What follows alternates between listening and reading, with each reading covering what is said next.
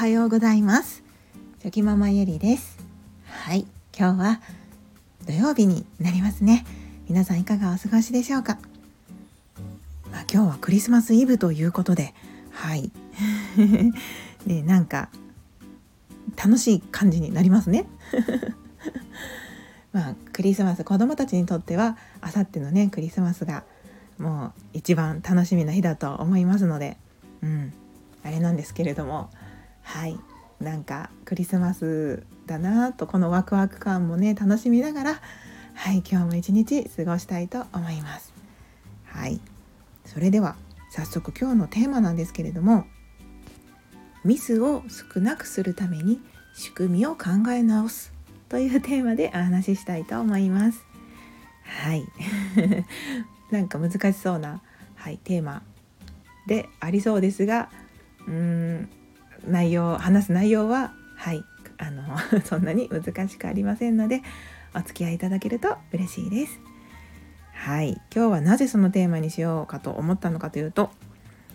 えー、っとですね先日もう本当にしょうもないしょうもないミスなんですけれどもあの子供の小さなあのポケットティッシュってありますよね。はいうちの長男小学校の小学生の長男と幼稚園児の次男もいつもポケットにポケットティッシュを入れてはい行ってる学校や幼稚園に行ってるんですけれどもそのポケットティッシュがこうポケットに入ったまま、はい、洗濯機を回してしまいましてですねこの前はい。でまあポケットのあのの中のティッシュが散らばって溶けて水で溶けて散らばって洗濯物に全部こびりついてっていう大惨事が起こったんですけれどもあの実は私このミスを今まで何度も何度も繰り返しております。はいもう全然学習していませんね。はい 自分でもああまたやっちゃったかっていう感じでですねはい反省してるんですけれどもまあその最初のうちはですね子どもたちにもその洗濯物を出してもらう時に「はいあのポケットからティッシュ出してね」とかその都度声かけをしてたんですけれどもなんか慣れてくるとだんだんこう言わなくてもこうできるようになってくるのでこっちもねまあ大丈夫だろうっていう感じでその声かけもしなければその洗濯物のチェックもこうしてなかったんですよね。ポケットから全部物は出してるだろうという体で、はい、選択をしてたんですけれどもまあそれだけじゃねやっぱり子供も忘れてしまったりとか、まあ、大人でもねありますので、まあ、そういうことが起こってですね本当にしょっちゅうしょっちゅう、はい、洗濯機の中がティッシュだらけになるってことが起こってたんですけれども。でなんかねそういう時ってこう、まあ、自分が確認しなかったのもダメですし一応その親子のル親子っていうか家のルールでポケットの中身は出しましょうっていうことを決めてね決めていたので、うん、なんかなんで約束守らなかったのっていう感じでついついねちょっと一言言ってしまったりとか、まあ、そういうことがあるんですけれどもその、まあ、先日もそれになってですね夫に「もうまたやっちゃったよ」っていう感じではい 聞いてもらっていたら、まあ、夫はですねあのいやもうこれは何回も繰り返してるんだからそもそものそのこうシステム仕組みを変えないと無理じゃないっていうことを冷静に言われてですね。その子供あくまで子供なんだし子供がその完璧にやるっていうのは難しいんだからシステム仕組みを変えないとっていうことでですね。はい言ってもらってまあ本当にその通りだなってはい反省しました。ねなんかその自分の記憶を頼りにとかねその気持ちでカバーみたいなそんな曖昧なものではダメだなと、はい、改めて思いまして。でそのやっぱりこう仕組み化ですよね。こういう些細なことでもその忘れないためにはどうすればいいのかっていうことをですねこう決めてでそこの仕組みを作る時もその覚えておけばいいとかなんか気持ち気持ちとか根性論でこう乗り切れるようなものにしてしまうと また同じようなミスが起こってしまいますのでそこに頼らなくてもいいような仕組み作りを考えていくっていうのが大事なんだなっていうふうにはい改めて感じました。なんかこういうことって他でもねありますよね。なんかその何て言うんですかねあまりにも些細なことなのでこうまあまあ覚えておいたらいいかみたいな、まあ、自分頼りに自分の記憶頼りにしてしまってで結局忘れてしまってこうミスが起こるとか、まあ、やっぱり些細なことだったら特にですけどもありますよねなんか。でもやっぱりさすがにそのまあ数回12回程度のミスで次からは大丈夫なんだったらいいんですけれども、はい、今回というか、はい、もう結構定期的に同じように起こるミスに関してはやっぱりねやり方が、はい、良くないので、はい、そういうものっていうのは普段の生活で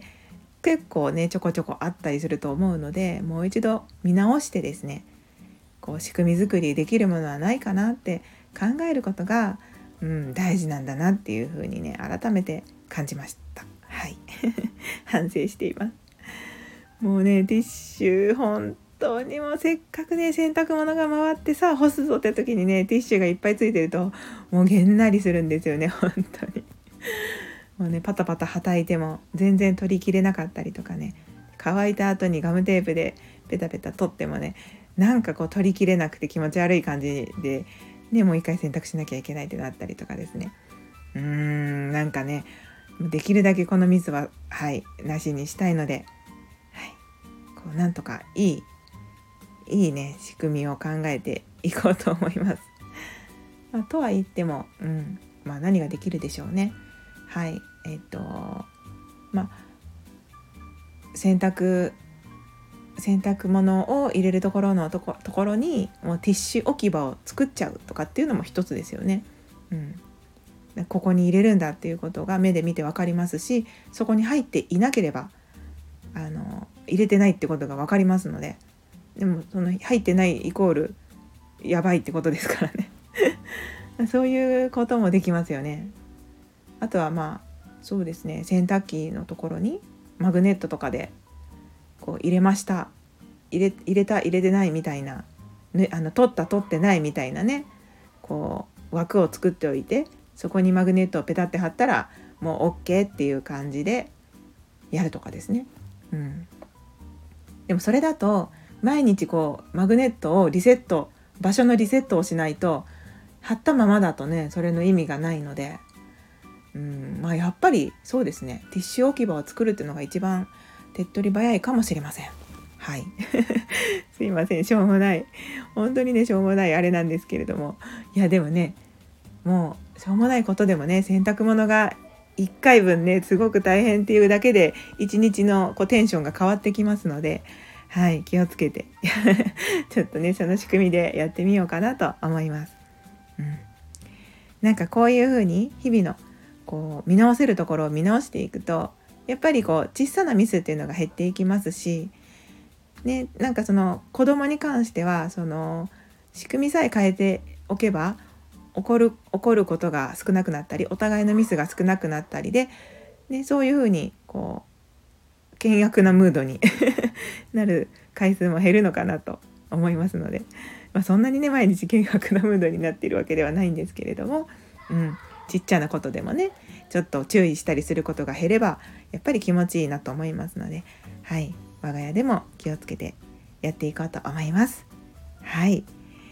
ね、ちょっとね年末で本当にこう私も気持ちがこうバタバタバタついて、はい、小さなミスが本当にね、まあ、仕組み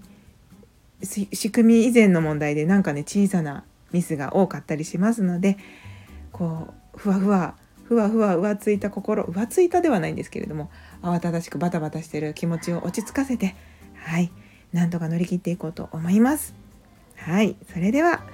昨日より今日今日より明日一歩でも前進。この番組があなたの今日という日を生き抜くための心の活力になれたら嬉しいです。今日も最高の一日をお過ごしください。ありがとうございました。ではまた明日。